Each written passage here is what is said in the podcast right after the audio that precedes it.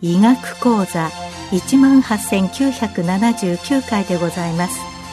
全国の医師の皆様毎週火曜日のこの時間は日本医師会の企画で医学講座をお送りしています。今日は新型コロナウイルスの変異とその対応について国立感染症研究所感染病理部主任研究官徳永健三さんにお話しいただきます。2019年暮れに中国の武漢から始まった新型コロナウイルスによる感染症 COVID-19 は2020年に入ってから瞬く間に世界195の国々に広がり、世紀に一度のパンデミックとなりました。2021年9月下旬現在、これまでに全世界で2億3000万人が感染して、470万人が亡くなり、日本国内では170万人が感染して、1万7000人の方々が亡くなっています。世界的にも国内的にも、依然として収束の糸口が見えない状況が続いています。新型コロナウイルスは、パンデミックが始まった当初、飛沫やそれが付着したものを介して、ウイルスが体内に入り込むのが主な感染経路と言われていました。しかしその後、このウイルスが飛沫だけでなく、空気中を漂うエアロゾルによって感染が広がっていくことが徐々に明らかになってきました。したがって種子の衛生だけでは不十分で、マスク着用が必須であり、かつ室内の換気こそが感染拡大防止において最重要であることが分かってきています。この新型コロナウイルスは遺伝子系統樹から言うと、中国雲南省のコウモリに由来するコロナウイルスの一株 RATG13 と東南アジアに生息する絶滅危惧種である仙山港に由来するコロナウイルスから派生したものと考えられています。新型コロナウイルスには、コロナウイルスに共通して存在する複製エラー補正用の修復酵素、エキソヌクレアーゼが備わっているため、新型コロナウイルスの変異スピードは、エイズウイルスやインフルエンザウイルスに比べてかなり遅く、1ヶ月に2箇所程度と言われています。この変異の中でも、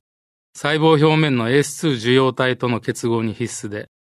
ウイルス表面に存在するスパイクタンパク質の遺伝子変異が、ウイルスの感染性や中和抗体への感受性に決定的な影響を与えることから、スパイク遺伝子の変異に特に着目する必要があります。次は欧州型 D614G 株についてです。2020年初頭、世界に新型コロナウイルスの感染が少しずつ広がるにつれて、ウイルス遺伝子変異の情報が国際コンソーシアムの遺伝子データベース、実エイドに集まってきました。我々はスパイク遺伝子に D614G という一変異を持つウイルスの報告が欧州から急速に増えてきたことに気づき、当時それ以外に出現していたいくつかのスパイク遺伝子変異との比較実験を開始しました。実験には生ウイルス本体を用いず、スパイクタンパク質のみを別のウイルスの殻に取り込ませて、感染性を安全に測定できる偽ウイルスの感染実験、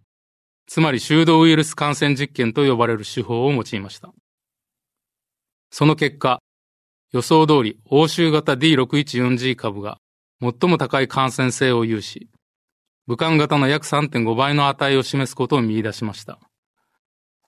この感染性増強の理由を探るため、武漢型と欧州型スパイクタンパク質の構造解析を実施したところ、両スパイクタンパク質において構造学的な違いが明らかになりました。つまり花で例えるなら、元の武漢型スパイクは、硬いつぼみのチューリップであるのに対して、欧州型スパイクは、開きやすい花びらのチューリップ、そして花びらの先の部分、つまりスパイクタンパク質の先端部分が細胞表面の AS2 受容体と結合するには、開いていた方がより結合性が増すということになります。この構造解析により、欧州型スパイクによる感染性増強を説明することができました。さらにタンパク質結合解析によって、実際に欧州型スパイクが AS2 受容体に対し、より強い結合性を示すことが明らかになりました。これらの結果より、欧州型はオリジナルの武漢型と比べて高い感染性を持つウイルスに進化していることが確認できたわけです。この時点での重要な疑問点は、武漢型に感染した患者さんたちの回復期血清中の中和抗体が、果たして欧州型にも有効か否かということでした。実験を行った結果、欧州型の中和感受性は、武漢型のそれと変わらないことが明らかになりました。これらの研究結果は、昨年6月に、査読前論文の段階で、米国スクリプス研及びニューヨーク大のチームとともに、3グループ同時発表となっています。ここから先は、昨年末頃より世界中から報告されてきたその後の変異株のお話をいたします。欧州型 D614G 株は、昨年の夏頃には世界の新規感染のほぼ全てを占めるほどの状況となりましたが、その後も新型コロナウイルスは着実に変異を繰り返していました。そして D614G 株の子孫ウイルスとして出現してきたのが、英語ではバリアンツオブコンサーンの略で VOC と呼ばれる懸念される変異株、そしてバリアンツオブインテレストの略で VOI と呼ばれる注目すべき変異株です。世界保健機関 WHO と米国 CDC では若干定義が異なりますが、それらに分類される株が2021年に入って世界中で急速に広がってきました。公衆衛生上、特に問題となる VOC には、英国型のアルファ株、南アフリカ型のベータ株、ブラジル型のガンマ株、そして現時点で最大の脅威であるインド型のデルタ株があります。VOI には、ペルー型のラムダ株、コロンビア型のミュー株が属しており、ニューヨーク型のイオータ株、ナイジェリア型のイータ株、インドでデルタ型に先行して流行したカッパ株は、つい先日 VOI から外されました。次は英国型アルファ株についてです。時系列でお話ししますと、まず昨年冬頃にイギリスから一気に世界に急拡大したのが、スパイク遺伝子に新たに N501Y という変異を獲得した英国型変異ウイルス、すなわちアルファ株です。スパイクタンパク質が AS2 受容体と結合する領域は RBD と呼ばれますが、アルファ株の N501Y の変異は、まさにその場所に起きたものです。現行のワクチン接種によって生体内で作られる中和抗体は、まさにこの RBD 及びその周辺を標的とします。したがって最も懸念される影響は、ワクチン効果がその部分の変異により減弱するのではないか。またそれとともに AS2 受容体への結合性が増強するのではないかということです。アルファ株の AS2 受容体への結合については、実際、従来株より強い結合性を示すことが明らかになっています。また、アルファ株の病原性についても、それ以前の欧州型 D614G と比較して、症状に違いはないという報告と、重症化率、致死率が高いという相矛盾する報告がされています。いずれにしても、アルファ株のウイルスの電波効率が従来株の1.5倍程度高いことがネイチャー誌で明らかになっています。肝心のアルファ株に対するワクチンの有効性ですが、最近のニューイングランドジャーナルオブメディセンス誌の報告では、ファイザーワクチン1回接種者において49%、2回接種者において94%有効ということで、モデルナについてもほぼ同程度とのことです。つまり2回接種を完了することが、後からお話ししますデルタ株に対しても非常に重要になってくるわけです。次は南アフリカ型ベータ株とブラジル型ガンマ株についてです。先に申し上げましたが、今年に入ってからアルファ株に続き、南アフリカからベータ株、ブラジルからガンマ株が出現して、共に懸念される変異株 VOC に分類されました。両者はアルファ株と同じ N501Y 変異を持つのに加えて E484K という変異を獲得しています。この E484K 変異については、昨年米国のグループによるインビトロ実験において、中和抗体からの逃避変異によって現れる変異株の筆頭として、すでにその出現が予測されていました。そしてその危惧通り、特に南アフリカ型のベータ株が中和抗体に対してこれまでで最も強力な体制を示すことが明らかになりました。しかし同時に、欧州型 D614G 株と比べて、それほど感染性が高くないことも複数報告され、実際アフリカの国々や欧州と東南アジアの数カ国を除き、世界的な感染拡大はあまり認められませんでした。また、ブラジル型ガンマ株の中和抗体に対する耐性は D614G 株とベータ株の中間程度であると報告されています。このガンマ株は中南米での感染拡大に伴い、米国でも4月から6月くらいまでは一時やや広がりかけましたが、現在はベータ株とともにほぼ収束しつつあります。次はインド型デルタ株についてです。現在進行形で最も懸念される変異株 VOC がデルタ株です。この春頃、最初にインドで感染爆発が起こり、一気に世界中に拡大した結果、英国型アルファ株とほぼ完全に置き換わっています。そして現在、日本及び欧米諸国における流行株の99%をデルタ株が占めています。このデルタ株においては、エース2受容体への結合領域 RBD の変異として、アルファ、ベータ、ガンマ株に共通の N501Y 変異がなく、代わりに、一時 VOI に分類されていたカリフォルニア型イプシロン株が持つ L452R 変異を獲得しています。さらに新たに加わった P681R 変異によって、ウイルスの細胞への融合能、及び細胞侵入能が増強され、ウイルスの感染性が上昇しました。その結果として、ウイルスの電波効率がアルファ株よりさらに1.5倍ほど高くなっていることが報告されています。この電波効率の指標として用いられるのが、基本再生産数 R0、すなわち、一人の感染者が非感染者に二次感染を引き起こす数ですが、従来株では2.5程度と言われていたものが、査読前論文によるとデルタ株では6.4となり、天然痘ウイルスを超えるレベルまで高まりました。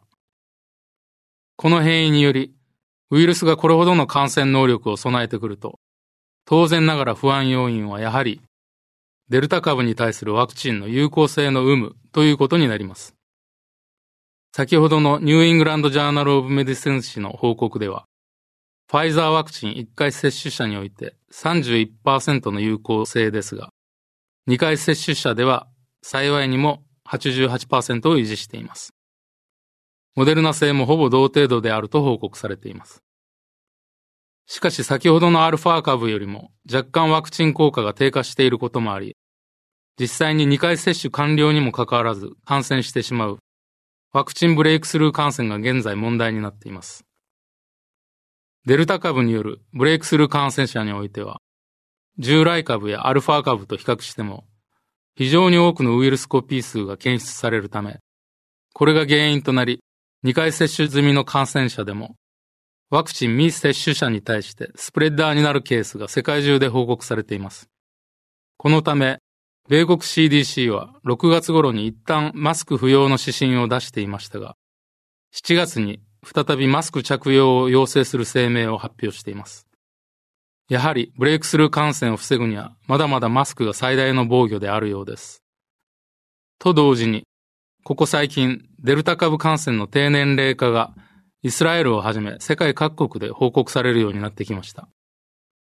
これはデルタ株の電波効率が上がり、すべての年齢層に感染しやすくなったことに加え、高齢者を含む多くの成人年齢層がすでにワクチン接種を終えた結果によると考えられています。ただしこれまでの変異株と同様、デルタ株の場合においても、子供たちが感染して重症化するケースは極めて稀であると報告されているのは大きな安心材料ではあります。なお、デルタ株にさらにベータ株にある変異を持つデルタプラス株がインドで出現し、米国にも入ってきましたが、それほどの広がりは示していません。次はミュー株についてです。これまでコロンビアで大流行していたミュー株が8月末に注目すべき変異株 VOI に位置づけられました。この株はアルファ株が持つ変異とベータ株とガンマ株に共通の変異、さらにデルタ株が持つ変異を獲得しています。このミュー株はワクチン接種者由来の血清に対してベータ株並みの耐性を示すことが査読前論文で報告されています。ここまで多種多様な変異株についてお話ししてきましたが、基本的にウイルスの変異というものは、中和抗体を含む免疫からの逃避が主な目的であり、多くの場合、免疫逃避が極端に進むと、複製能力の低下が伴います。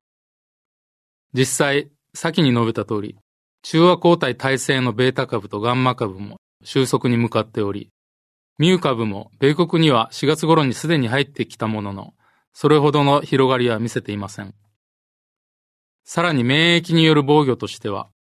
ここまでお話ししましたように、ウイルス粒子を直接標的とする中和抗体が担う液性免疫が、最初の感染を防ぐのに必須であるのに対して、感染細胞を攻撃するキラー T 細胞が主役の細胞性免疫が、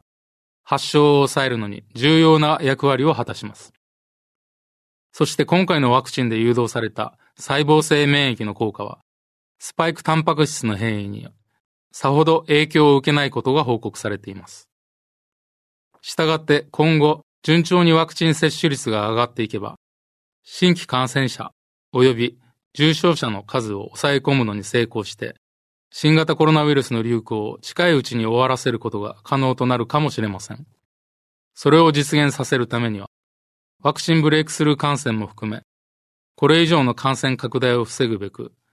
個人レベルではマスク着用、手指の衛生はもちろんのこと、社会においては良好な室内換気システムを整備して、さらにこの状況が収まるまで人々が密集する環境を作り出さないことが寛容であると考えます。依然として続くコロナ禍ですが、以上のことを心がけていけば、収束の日もそれほど遠くないのでは、という希望を持って、日々の生活を送りたいと思います。今日は新型コロナウイルスの変異とその対応について、国立感染症研究所感染病理部主任研究官徳永健三さんにお話しいただきました。